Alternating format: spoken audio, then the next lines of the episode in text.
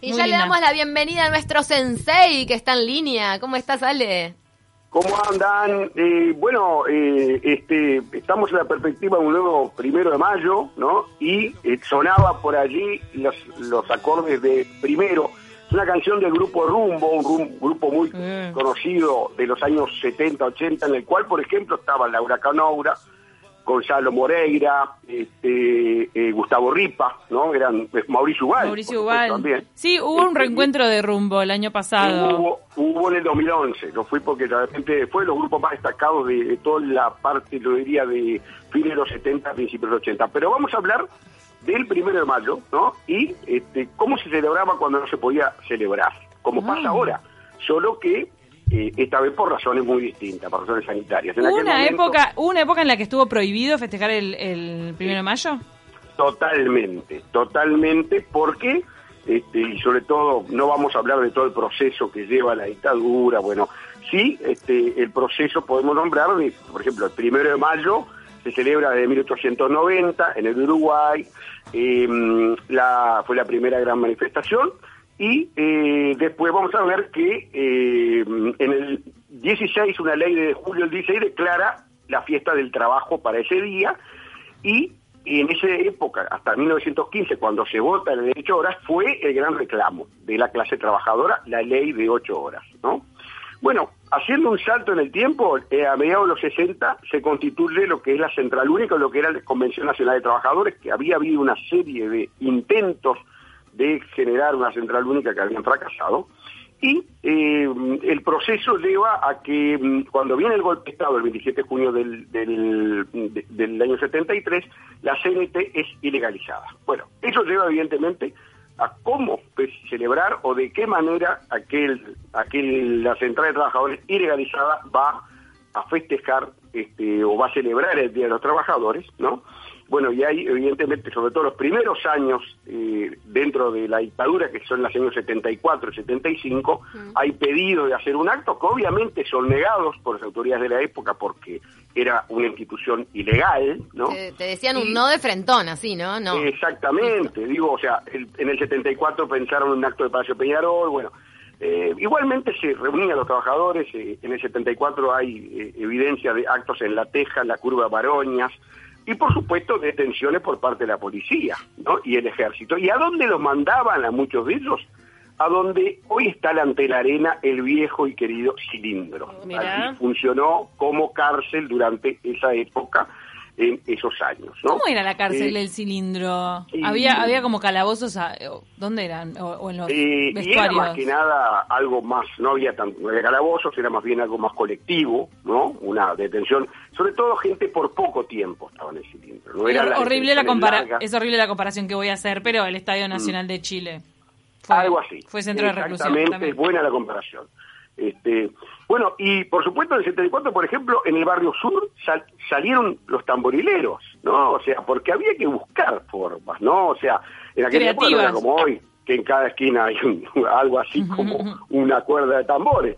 Bueno, era una forma de manifestarse. Después del 75 vamos a ver que eh, también hay una, este, una citación, nuevamente se niega, la Dirección Nacional de Inteligencia, Información e Inteligencia, eh, yo tuve acceso a algunos documentos, este, por ejemplo, habla de volanteadas en el centro de la Ciudad Vieja, bueno, lleva, da lugar a algún procesamiento, alguna detención, era mm, algo de alto riesgo, eh, volantear, por ejemplo, un pequeño volante que, que invitara a una movilización, y eso lleva a que entre el 76 y el 79 eh, la, mm, la movilización pasa a ser eh, ahí voy a citar a Rodolfo Porrini, que es un buen amigo, que es un historiador de la cuestión sindical, que dice un nivel microsocial de resistencia, más restringido e íntimo. ¿no? Em, eso quiere decir algo muy curioso y es reuniones familiares. Se hacía, por ejemplo, en una casa, para aumentar un cumpleaños, vamos a reunirnos, este, se, habla de la cuestión sindical, se, lee una proclama de la CNT que funcionaba en forma clandestina, o sea, eh, fue ilegalizada, pero había gente que trataba de mantener el espíritu. Lo mismo pasaba con los partidos eh, políticos. O sea, eh, había, eh, recuerdo, por ejemplo, las, las conducciones partidarias clandestinas, porque la idea era que la cosa siguiera, la llama no se apagara. ¿Y, qué difícil debía ser en esa época ser clandestino, época sin WhatsApp, sin internet, panfleto, carta, telepatía, señales de humo, no sé. Teléfonos de línea. Teléfonos de línea. que a veces estaban pinchados. Y el miedo de trasfondo, ¿no? Sí, eso mismo, el, el miedo, el que estuvieran pinchados. En el año 79 se ha un hecho muy curioso y es un partido de fútbol en el Parque Rivera entre los metalúrgicos, la, el UMRA y el ZUNCA, los, los eh, trabajadores de la construcción. O sea, el partido era excusa, ¿no? O sea, se reunieron, jugaron un partido, otros gremios vinieron a ver el partido y ahí la idea era, ya que estamos, hablamos un poquito de lo que tenemos que hablar y de qué manera enfrentar los trabajadores a la dictadura, que además ya había tenido un intento de desconformar sindicatos, los llamados sindicatos amarillos o sindicatos eh, afines a la dictadura, ¿no? Este, que son intentos que eh, van a fracasar. En el año 80 hay un hecho muy importante, además de que este, ese año, en noviembre, se da el no a la reforma que intentó mm, perpetuar la dictadura, eh, y es los militares cambian la fecha, era un jueves el primero de mayo, lo pasan para un lunes, ¿no? Y eso va a dar lugar, evidentemente, a, una, este, em, una serie de, situaciones, algunas de ellas tragicómicas, ¿no? Por ejemplo, eh, en, la, en una cárcel, una anécdota que se contaba era que justo el 5 de mayo era el cumpleaños nacimiento, 1818 había nacido Carlos Marx, ¿no? Y entonces un día un militar le dice a, su, a uno de los presos, bueno, le cambiamos la fecha primero de mayo. Entonces este preso dijo, sí, sí, este, ahora vamos a festejar el cumpleaños de Marx, ¿no? O sea, eh, eh, como una cosa, una conversación de esas que nunca se sabe si fueron reales o imaginarias, pero que provocó este hecho, el cambio de fecha, por supuesto que dio lugar a incidentes, a manifestaciones, porque se había cambiado, ¿no? Y fue la única vez después no volvió el gobierno dictatorial a intentar ese cambio de, fecha, ¿no? Eh, bueno, eh, después vamos a ver que, bueno, ese mismo año, el 80, también hay un episodio muy confuso en una empresa en la calle Rondó, en donde muere eh, por un disparo un obrero, bueno, esas cosas que sucedían y que no se difundían mucho, obviamente. Luego vamos a ver que los años 81 y 82, donde ya se empieza una apertura post, eh, la, apertura que se da post eh, el fracaso del plebiscito del 80, en donde eh, toma gran protagonismo increíblemente las iglesias, ¿no? Las iglesias católicas, sí. Y allí, con la excusa de que había que hacer una misa por el Día del Trabajo, ¿no? Un primero de mayo. un, primero, un primero de mayo querían hacer una misa por el Día del Trabajo. Y, el trabajo. Y ubiquémonos eh, en, la, en la iglesia Tierra Santa, que es la que compartiste en tus redes sociales, ¿no? Es la que queda, está ubicada en 8 de octubre. 8 de octubre, Estero Bellaco, la, la, la, iglesia. Diagonal a la eh, Universidad Católica, Exactamente, exactamente allí este, la jefatura de policía de Montevideo, que por supuesto, la jefatura e inteligencia estaban ahí, siempre mandaban a alguien, sacaban alguna foto, hacían un informe, 500 personas fueron a esa celebración del año 81, ¿no?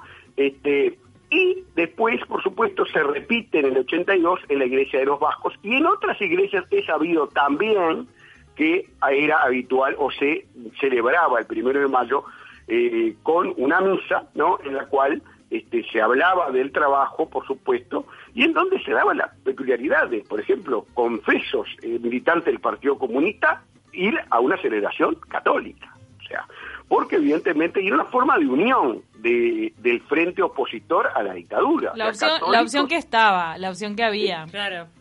exactamente, porque no había otra forma, bueno, y ahí los todos se unían en esa celebración católica, este, que era muy interesante ver de qué manera, o sea, se daba, este, ya en el 81-82 se habla, o sea, de, un nuevo estado de ánimo, los sindicatos nuevos, se empieza a, a, reunir lo que llamaba ASEP, la Asociación eh, Social de, eh, de, la Enseñanza Pública, de estudiantes de enseñanza pública, el FUCBAN, que era el, el gremio de las cooperativas, o sea, todos movimientos sociales que van a colaborar de alguna manera en lo que es evidentemente este, esta situación de, mm, tratar de celebrar este, sin que no se not, para que se notara, pero que no despertar evidentemente la, la, mm, eh, la atención de, de, las autoridades. Por ejemplo, las pintadas, las volanteadas podían ser muy peligrosas. Pero voló de que te llevaran directamente preso, ¿no? Te, te, llevaban directamente preso, podía,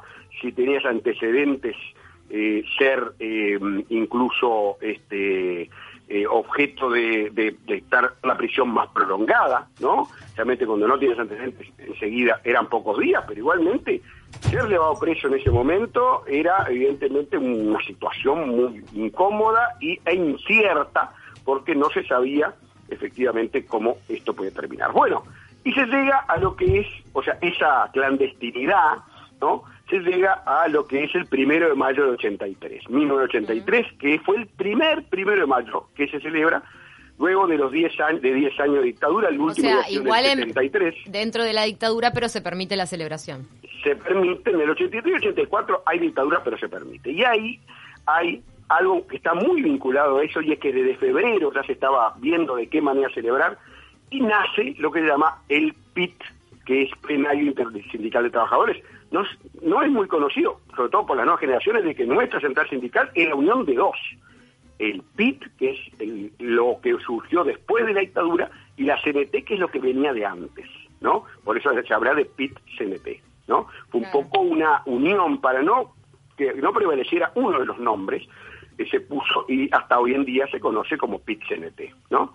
Eh, y nace el PIT en esa eh, ocasión para organizar el acto del Palacio Legislativo que es autorizado el 21 de abril, es autorizado por las este, autoridades. Hay una, algo muy cocoso y es un dirigente de aquí de que estaba en Montevideo, que era Juan, Juan, Juan Pedro Giganda, que fue uno de los que leyó la proclama el primero de mayo del 83, le manda un telegrama a un a Carlos Bouzas, un dirigente desaparecido, fallecido el año pasado, diciéndole en lenguaje figurado, ha nacido un niño y goza de buena salud. Mira. eso eh, era una forma figurada, es decir, logramos generar una unión. Había diferencias también, hay que decirlo, ideológicas, ¿no? Evidentemente la, la CNT había estado muy ligada al Partido Comunista, ¿no? Entonces había que generar algo que realmente nucleara a todos, a todo ese frente opositor. el primero de mayo del año 83 es muy interesante, hay dos actos, uno en la colocación de una ofrenda en, el, la Plaza Independencia, en donde unos dirigentes van a poner una ofrenda eh, floral eh, para en homenaje al prócer, y allí es el parte policial es muy interesante ver, por ejemplo, eh, las, las personas que estaban allí, que se ve que algún policía o alguien de inteligencia fue a tomar nota, y luego vamos a ver que en la tarde, y ahí fue, tuve oportunidad de estar, tenía 21 años, fui con mi padre, y ver, por ejemplo, que tanto el Partido Colorado como el Partido Nacional habían aprobado y habían apoyado ese acto. Fíjate qué tiempos, ¿no? Mira. ¿Y quién estaba en el estrado? Julio María Sanguinetti. Yo lo vi pasar, me acuerdo, hacia el estrado. O sea, qué tiempos aquellos en donde, eh, por ejemplo, personas tan distantes hoy del movimiento sindical como Julio María Sanguinetti estaba invitado y apoyando ese acto. Y en donde fueron oradores varios dirigentes importantes, Juan Carlos Pereira de Alfunza, Andrés Toriani de la Salud, Héctor Seco Metalúrgico, Juan Pedro Giganda de AEU, y alguien que todavía anda ahí en la vuelta, que anda en la vuelta que dos por tres sale, que es Richard Reed, el dirigente de la bebida. Richard fue uno, de los oradores de esa larguísima proclama, según se dice, de 45 páginas, y hacía 10 años que los trabajadores no tenían voz, entonces había que, evidentemente, aprovechar esa oportunidad para hablar y por supuesto allí hay, hay una serie, bueno, fotografías, este, todo lo que significó la ida a esa a esa actividad de, del primero de mayo que hacía 10 años que nos hacía, y además hay un dato muy importante de estos días. Esta es la primera vez que no hay acto público desde ese acto. ¿Entienden? ¿Desde cuál? Desde, el 83. Hubo continuadamente, 83, 84, 85 hubo de democracia, y hay todos los años y menos este año por razones, por supuesto, y eh, eh, afortunadamente muy distintas a las que se vivían eh, aquella coyuntura del 83. Nos llegó un mensaje que está interesante, que aporta la columna, dice Jorge, dice, si mm. usaban los programas de radio para pasar en qué lugar había manifestaciones, un genio en aquellos momentos fue Rubén Castillos.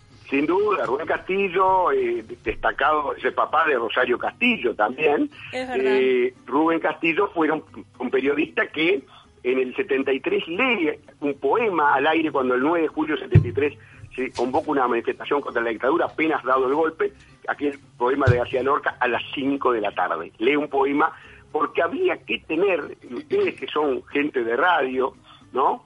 Este, había que tener, buscarle la vuelta para realmente poder dar mensajes sin que quedara evidente que se estaban dando mensajes. Era un programa ¿no? muy escuchado el de él y es por eso que, pasó a la historia con esto, con este llamado. Es más, hoy en día cualquier persona que te dice algo y dice a las 5 de la tarde a veces pone voz de, de ¿viste? Pone voz solemne y te dice a las 5 A las de, la cinco de la tarde. pero y te acordás de eso. Hoy en día basta con armar un grupo WhatsApp, ¿no? Qué, qué, qué difícil la tenían Mm, antes y terrible. qué fácil se puede tener hoy, ¿verdad? Y bueno, eh, mm, reitero, por suerte hoy es por otro, otra coyuntura, ¿no? Afortunadamente eh, eh, eh, nuestro es un país democrático y bueno, y pero va, pero está bueno recordar, ¿no? De cómo aquellos uruguayos intentaban eh, celebrar aquello que no podían y este, eran verdaderos desobedientes, ¿no? Pero era la forma de mantener esa lucha por la democracia también bien, bien vigente, ¿no?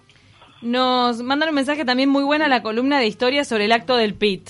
Sí. Bueno, muchas gracias. Este, eh, y ya como sé que nos tenemos que ir. Sí, sí, sí, ya, ya, ya, en realidad me- acabo de ver la hora, no quiero. próxima- Sí. Para la próxima, este, le- dos datos.